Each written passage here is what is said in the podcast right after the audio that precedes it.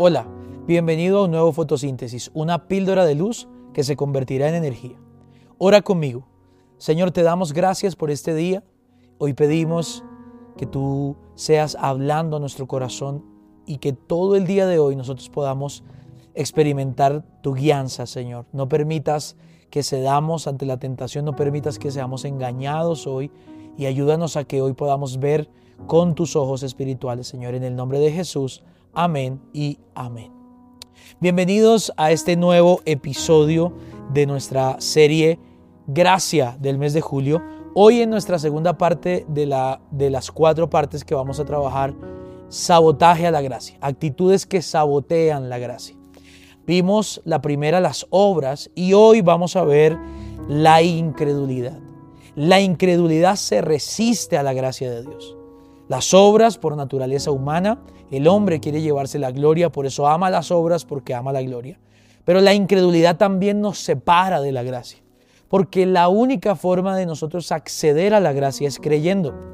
Es por fe para que sea por gracia, dice la palabra.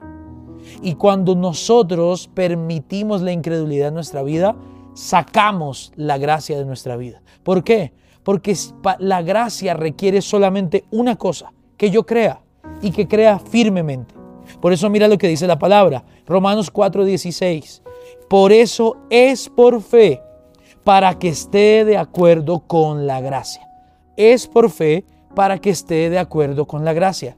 Todo lo que es de gracia nace en la fe. Porque la única tarea del ser humano para acceder a la gracia de Dios y a todo lo que trae la gracia es creer.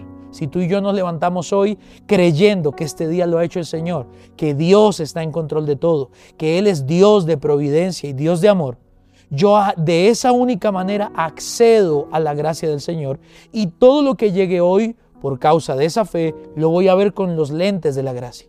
Pero si yo actúo de manera incrédula, y no creo nada, no creo en Dios, no creo en su bondad, no creo en su soberanía, no creo en su amor, el resultado es que voy a tener que provocar yo eso, porque como no lo creo, que no, no, creo que va a venir de ningún lado, entonces lo tengo que provocar yo y al provocarlo yo ya no es gracia, es obra. Y al ser obra ya no es gracia y nos terminamos saboteando la gracia. Por eso yo escribí aquí algo que quiero dejarte hoy como un pensamiento. Al corazón incrédulo le cuesta creer. ¿Por qué? Porque se endurece. Y al corazón que le cuesta creer, le cuesta entender.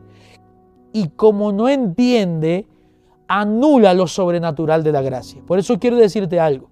Si tú y yo tenemos incredulidad hoy, no vamos a poder entender y disfrutar lo sobrenatural de la gracia de Dios.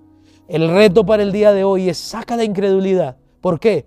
Porque cuando tú caminas en fe, al final del día te vas a reír. Dios te va a sacar un wow, un increíble. Cómo las cosas que vienen por gracia no van a entrar en tu cabeza muchas veces. No van a entrar en tu lógica, pero sí van a entrar en tu fe. Esta fue la píldora de luz del día de hoy. Nos vemos mañana en un nuevo fotosíntesis.